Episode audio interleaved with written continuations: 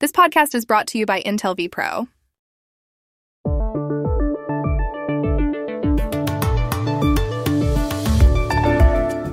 Lula ganó las elecciones el domingo en el Brasil. Derrotó a Jair Bolsonaro por una diferencia mínima. ¿Qué explica su victoria? ¿Qué retos se enfrenta él ahora? Llamamos ayer a Brasilia a Enrique Gómez Batista, periodista del diario O Globo. En una semana se celebran las elecciones de medio término en Estados Unidos. Los ciudadanos votan por toda la Cámara de Representantes y por un tercio del Senado. Trump y Obama están muy activos. Dori Toribio nos cuenta más adelante por qué. Hoy y mañana son fechas muy especiales en México. Se celebra el Día de los Muertos. Miles de familias construyen altares en casa para honrar a los que ya no están. ¿Cuál es el origen de esto? Hablamos ayer con Gerardo Lara del Instituto de Investigaciones Históricas de la UNAM. Hola, bienvenidos a El Washington Post. Soy Juan Carlos Iragorri, desde Madrid. Soy Dori Toribio, desde Washington, D.C. Soy Jorge Espinosa desde Bogotá. Es martes 1 de noviembre y esto es todo lo que usted debería saber hoy.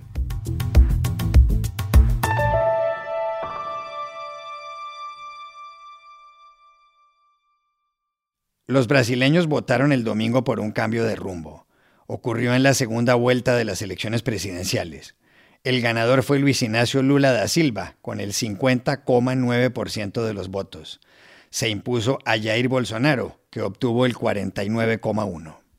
La diferencia fue mínima. En un universo de 118 millones de votos, Lula aventajó a Bolsonaro solo por 2.140.000. De ese modo, el expresidente del izquierdista Partido de los Trabajadores, el PT, superó al presidente del derechista Partido Liberal. La mayoría de los votantes de Bolsonaro estuvieron en el sur del país, que es más próspero. Los de Lula acudieron a las urnas esencialmente en el norte. Al término de la jornada, los seguidores de Lula festejaron en ciudades como Sao Paulo.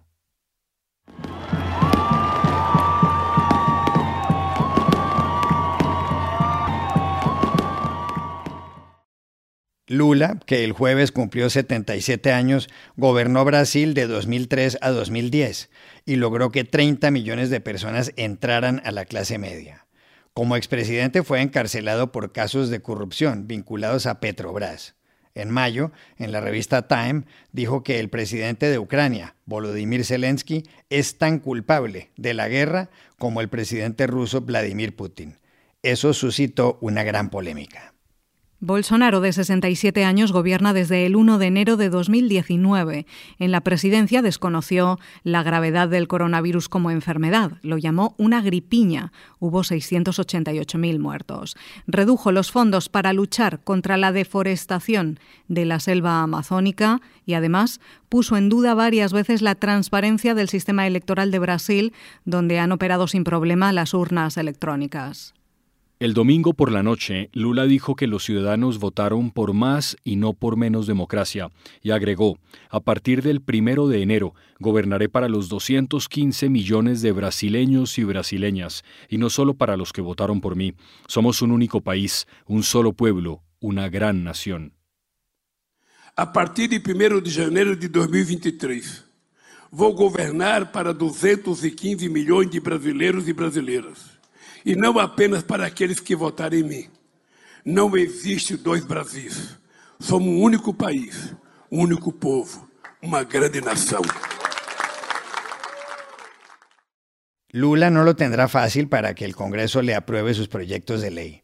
En el Senado y en la Cámara de Diputados, los bolsonaristas controlan las mayorías. Bolsonarista también es el gobernador del estado más poblado del país, Sao Paulo, así como los de otros dos estados claves, Río y Minas. Varios líderes internacionales reconocieron el triunfo de Lula. El presidente de Estados Unidos, Joe Biden, lo hizo en un comunicado menos de una hora después de que se supieran los resultados. El de Francia, Emmanuel Macron, se expresó por las redes sociales y en un vídeo. El de Argentina, Alberto Fernández, lo visitó ayer y el colombiano Gustavo Petro escribió en Twitter Viva Lula. ¿Por qué razones ganó Lula? Se lo preguntamos ayer en Brasilia al coordinador de la oficina del diario O Globo, Enrique Gómez Batista. Bueno, yo digo que son cinco principales razones de la victoria de Lula. El primero es claro y es clave, es el rechazo a Bolsonaro por su actuación en la pandemia principalmente y por su discurso de odio, de, de, de, debates, de segregación entre grupos, su defensa de armas, por ejemplo. Más de 50% de los brasileños dicen y hicieron todas las encuestas que nunca iban a votar o votarían por Bolsonaro. O sea, el rechazo de Bolsonaro siempre estuvo así, arriba de, 50, de un 50%. Segundo motivo sería la memoria de los años Lula. Eh, Lula gobernó Brasil entre 2003 y 2010. Fue uno de los periodos de mayor crecimiento, de mayor inclusión social, del fin de la hambre en Brasil. Entonces, la memoria de los años Lula es muy importante para parte de la población. Tercero, la movida de Lula al centro. Lula ha puesto Geraldo Alckmin, o antiguo político de centro-derecha, como su vice, habló de una frente amplia, o sea, creó un movimiento para que no sea el candidato solamente del PT o de la izquierda, y eso permitió ganar muchos más votos. En cuarto, yo creo que es la propia economía. Mirando el futuro, Bolsonaro no tenía propuestas tan, digamos, complejas o, elaboradas para la población más pobre como a Lula. Lula tendría proyectos más claros y más específicos. En las últimas semanas, Bolsonaro perdió mucho apoyo porque se dejó, quedó claro que su gobierno tenía una propuesta de acabar con la corrección automática de los sueldos mínimos por la inflación. Eso es totalmente al revés de lo que Lula propone. Lula propone un crecimiento real del sueldo mínimo en Brasil en los próximos años. Y por último, pero no sé si tan menos importante, la defensa de la democracia. Lula uh, tem dicho eso incluso con los líderes internacionales que está hablando después de la victoria, de que no es una victoria de, de, de Lula o victoria de la izquierda, es una victoria de la democracia. ¿Por qué? Porque durante la campaña, por ejemplo, Bolsonaro llegó a, a, a, admitir que podría, por ejemplo, ampliar el número de jueces en la Suprema Corte de Brasil, lo que podría con eso poner más eh, jueces próximos a su idea o, o, ligados a él y cambiar el equilibrio institucional en Brasil. Eso ha quedado mucho miedo en Brasil. Hemos visto la sociedad civil organizada promoviendo muchos debates y personas que no le gustan a, a Lula prometiendo voto en Lula por la defensa de la democracia. O sea, creo que esses cinco pontos, o rechazo a Bolsonaro, memória de los años Lula, la movida de Lula al centro, as propostas econômicas e a democracia, explicam o sucesso de Lula, que obtuvo mais de 60 milhões de votos em el último domingo. También le preguntamos a Enrique Gómez Batista cuáles son los principales retos que tendrá Lula en la presidencia. Bueno, Lula asumirá el Brasil por la tercera vez en dos meses, exactamente en 1 de enero de 2023, con cuatro desafíos muy claves. Primero, unificar el país. Eh, 50% casi del país votó contra Lula, o sea, no es sencillo eso. Eh, el país está totalmente polarizado y Lula tiene la misión de unificar el país. Su campaña toda fue basada en eso, que era el candidato de paz, el candidato contra el odio y el candidato de uno solo, un solamente país. Entonces, este es un momento muy clave para intentar unificar el país. Segundo será la negociación política. Eh, Lula no tiene la mayoría en el Congreso, eh, ni de diputados ni de senadores, entonces tendrá que incluso moverse su gobierno al centro para conquistar apoyo político y garantizar la gobernabilidad en los próximos cuatro años. Eh, más grave tal vez sea combatir la pobreza y hacer el país crecer económicamente. Brasil volvió, volvió a tener casos muy graves de, de, hambre. Brasil hay encuestas que apuntan como 33 millones de personas volvieron a tener hambre todos los días en Brasil. Eh, esto es un reto muy grave porque el país incluso creció en los últimos años, pero la desigualdad se amplió. ¿Cómo hacer un combate efectivo de la pobreza y mantener el país creciendo es un reto porque necesita plata, dinero que no hay eh, en el gobierno de Brasil. O sea, Lula tendrá que hacer una gran eh, reorganización de las cuentas nacionales para tener plata, para hacer las promesas que prometió. Y por último, pero no menos importante, mejorar la imagen de Brasil. En los años Bolsonaro, principalmente por cuestiones ambientales, por la gestión de la Amazonia y la gestión de la pandemia, Brasil perdió mucho de la imagen internacional que tenía y eso impacta a todos los brasileños, impacta incluso a los negocios, a las empresas de Brasil. Lula sabe de eso e intenta usar su capital político cuando creó, por ejemplo, el G20, cuando creó el BRICS, el grupo de Brasil, Rusia, India, China y Sudáfrica, para ser un actor internacional de más peso, de más fuerza, de más valor que Bolsonaro, que por ejemplo nunca había sido invitado para las cumbres del G7.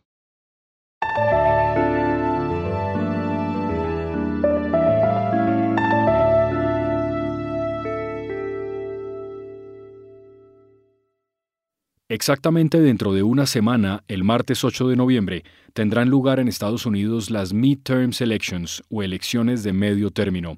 Se llaman así porque se celebran en la mitad de un periodo presidencial, en este caso del de Joe Biden.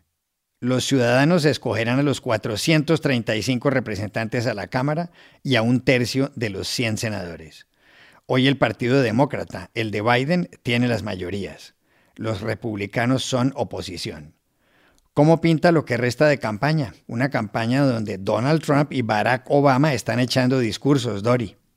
Juan Carlos, estos son días decisivos en la campaña hacia las elecciones legislativas porque todo lo que está pasando ahora afecta directamente a las urnas. Recordemos que aquí en Estados Unidos ya hay gente votando. A la hora de grabar este podcast, más de 22 millones de personas habían votado ya de manera anticipada por correo o en persona, como hizo el presidente Joe Biden el sábado en un colegio electoral del centro de Wilmington en Delaware, rodeado de cámaras. Okay. Joseph Biden now voting. President Joseph Biden.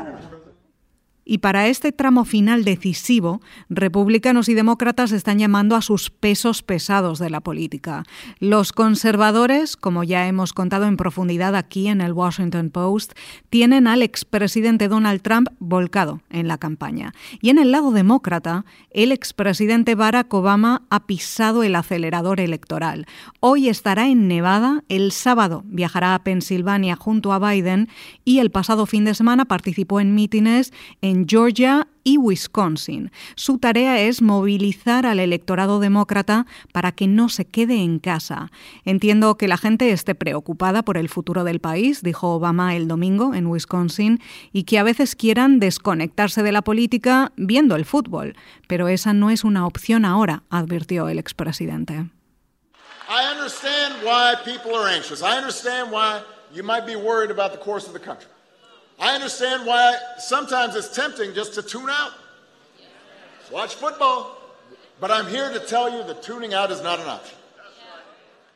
Obama hizo referencia así a la última encuesta de NBC News que dice dos cosas, que el 71% de los estadounidenses creen que el país va en mala dirección, sobre todo por la economía, y que entre los votantes demócratas una de las grandes preocupaciones es el futuro de la democracia. Por eso, el expresidente dijo en Georgia el viernes que en estas elecciones la democracia es lo que está en juego.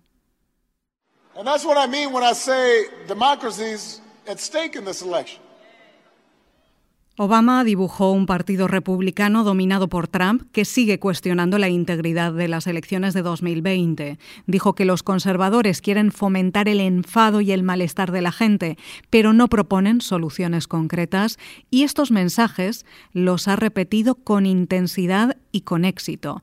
Un artículo publicado por el diario digital político ayer dice que no hay otro demócrata más solicitado en este momento que Obama, que su equipo está inundado de peticiones suplicándole que se una a campañas por todo el país. Hay un vídeo de su discurso en Wisconsin que consiguió en 24 horas más de 12 millones de visitas. Es este, cuando Obama cargó contra el actual senador republicano del estado, Ron Johnson, por no defender la seguridad social y las pensiones de los mayores.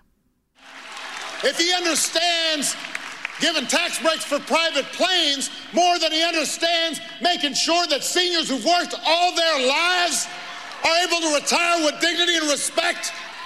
He's not the person who's thinking about you and knows you and sees you, and he should not be your senator from Wisconsin.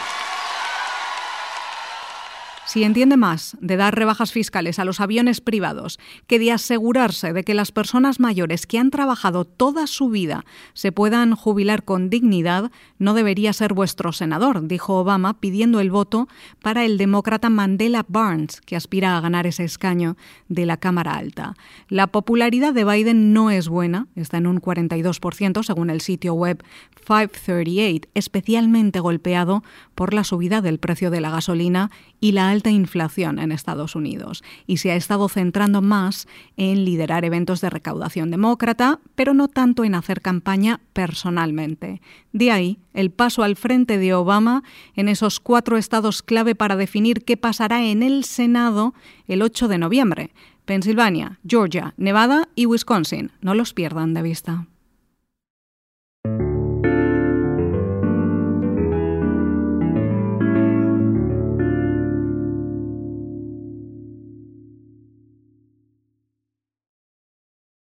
Hoy, primero de noviembre, se celebra en varios países el Día de los Muertos, pero quizá donde se vive con mayor intensidad es en México.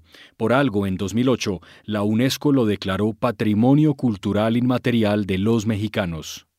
En el Día de los Muertos, cuya celebración se extiende hasta el 2 de noviembre, la gente honra la memoria de las personas desaparecidas. Muchas familias construyen un altar en su casa, donde ponen las fotos de quienes ya no están y donde sirven los platos o las bebidas que les gustaban, un tamal, un tequila, unos tacos, un mezcal. En el altar hay calaveras de azúcar, incluso con los nombres de los desaparecidos, y para llegar a él se hace un camino en medio de hileras de flores de cempasúchil, que son amarillas y que hace siglos recuerdan al sol y a los antepasados. Hay estados como Michoacán donde la gente levanta los altares en los cementerios, sobre la tumba misma de los fallecidos, se come algo y se bebe. En otras regiones se oyen músicas como el chantolo. Esta es Flor Menudita del Tempus Quartet.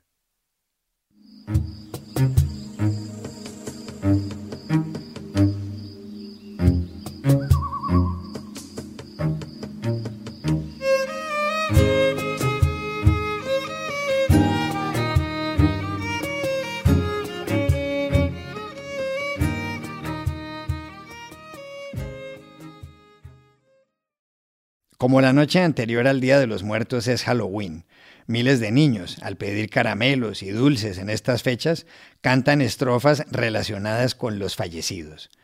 Pasa, por ejemplo, en el estado de Zacatecas, en el centro norte de México.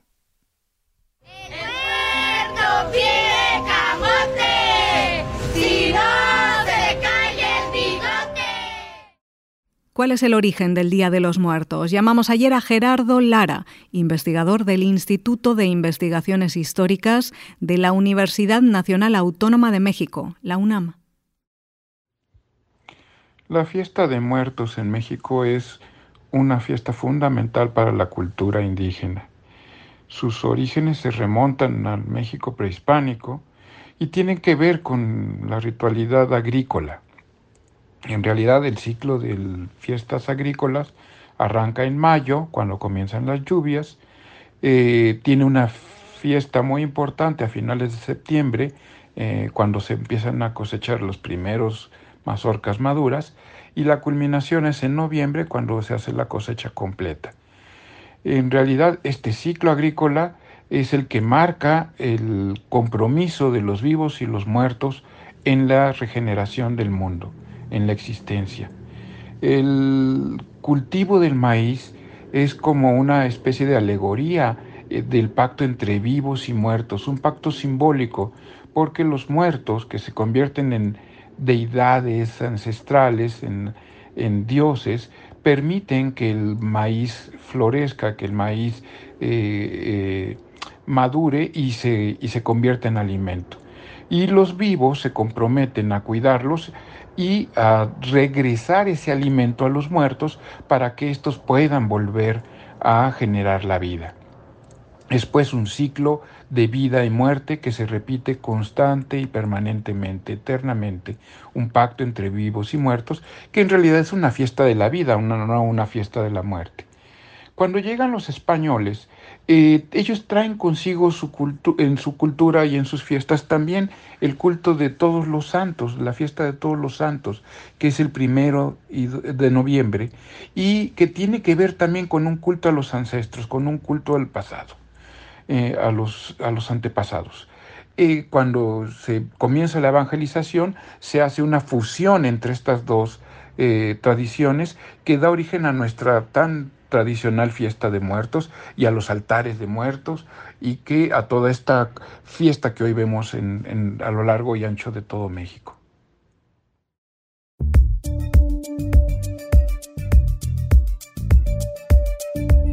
Y estas son otras cosas que usted también debería saber hoy. En Estados Unidos, David DePapp, el hombre que el fin de semana en San Francisco le fracturó el cráneo con un martillo al esposo de la presidenta de la Cámara de Representantes, la demócrata Nancy Pelosi, le dijo a la policía que quería tomarla como rehén y romperle las rótulas. Su objetivo era demostrarles a otros miembros del Congreso que sus acciones tienen consecuencias. DePapp fue acusado de varios delitos, entre ellos el de intento de secuestro. El presidente de Venezuela, Nicolás Maduro, se reunirá hoy en Caracas con su colega de Colombia, Gustavo Petro, para hablar del restablecimiento de las relaciones diplomáticas entre los dos países que tuvo lugar el 29 de agosto. También debatirán sobre la reapertura de la frontera y sobre la posibilidad de que Venezuela regrese al sistema interamericano de protección de los derechos humanos. Taylor Swift está batiendo récords con su álbum Midnight, que salió en octubre de 2021. Diez canciones del álbum han ocupado ya las diez primeras casillas de los Hot 100 de Billboard. Ha empatado a Barbara Streisand en álbumes en el número uno. Además, Midnight ha sido el de más ventas en su primera semana este año. Y Taylor Swift acaba de superar a Madonna en haber logrado con mayor rapidez que nueve álbumes suyos llegaran al primer puesto en el Reino Unido. La cantante estadounidense tiene 32 años y ha publicado 10 discos. Y aquí termina el episodio de hoy de El Washington Post, El Guapo.